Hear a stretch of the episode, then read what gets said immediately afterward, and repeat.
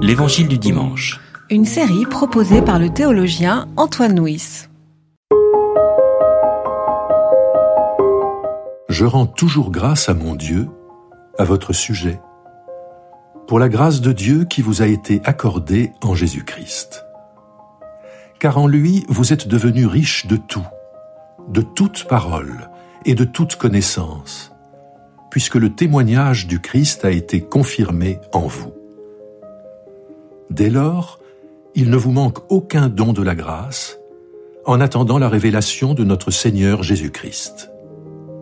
C'est lui qui vous affermira aussi jusqu'à la fin, pour que vous soyez sans reproche au jour de notre Seigneur Jésus-Christ.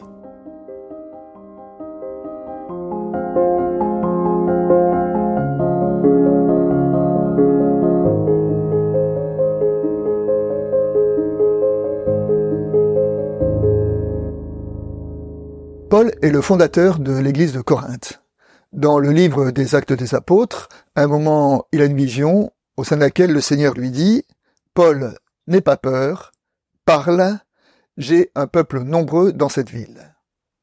Paul est resté 18 mois à Corinthe et quand il est parti, il a laissé derrière lui une communauté qui était relativement bien organisée.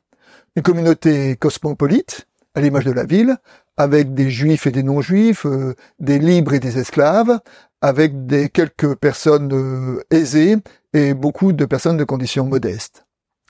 Et puis, avec le temps, les responsables de l'Église ont été confrontés avec un certain nombre de, questions, euh, des problèmes d'organisation de l'Église, des problèmes de célébration, le problème de la place des femmes dans l'Église, des, des problèmes de mœurs, si bien qu'ils ont été dépassés. Et Paul a écrit pour essayer d'aborder toutes ces questions. C'est euh, ce qui est dans notre Bible, la première épître aux Corinthiens.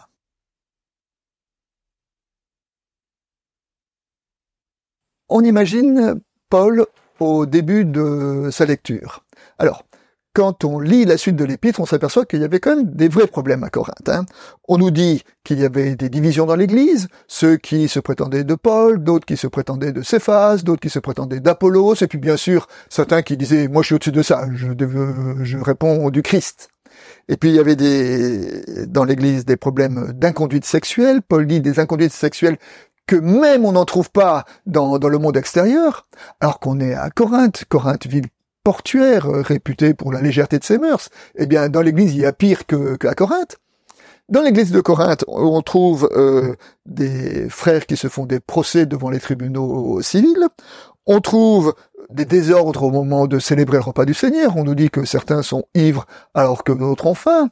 On trouve l'autorité de l'apôtre qui est contestée. On trouve enfin des problèmes de doctrine quand on voit que euh, certains même contestent la résurrection. Alors Paul commence à réfléchir, écrire comment euh, être ferme tout en restant fraternel, comment dire les choses sans brusquer les gens, il retourne les arguments dans sa tête, et soudainement il s'arrête, il s'aperçoit qu'il a oublié l'essentiel, il prend son stylet et il écrit « Je rends toujours grâce à votre sujet, vous êtes riche de tout, de toute parole, de toute connaissance. » Alors Paul va tenser les Corinthiens, et parfois assez sévère, mais avant toute chose, il commence par rendre grâce. Il commence par leur dire qu'ils ont tout. Il commence par euh, les, les élever et par reconnaître tout ce qui est riche en eux avant de apporter quelques corrections.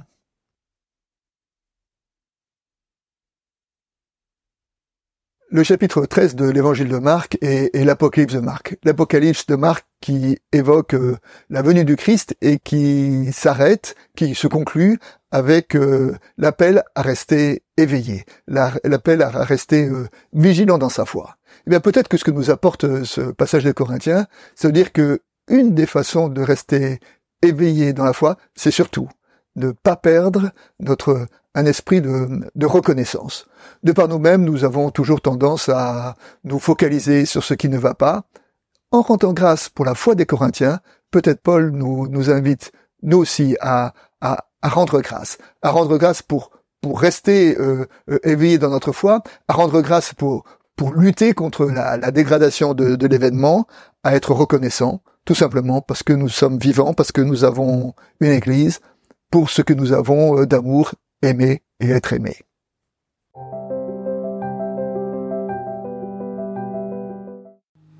C'était L'Évangile du dimanche, Une série de regards protestants. enregistré par Antoine Nuis. Voix off, Dominique Fano-Renaudin.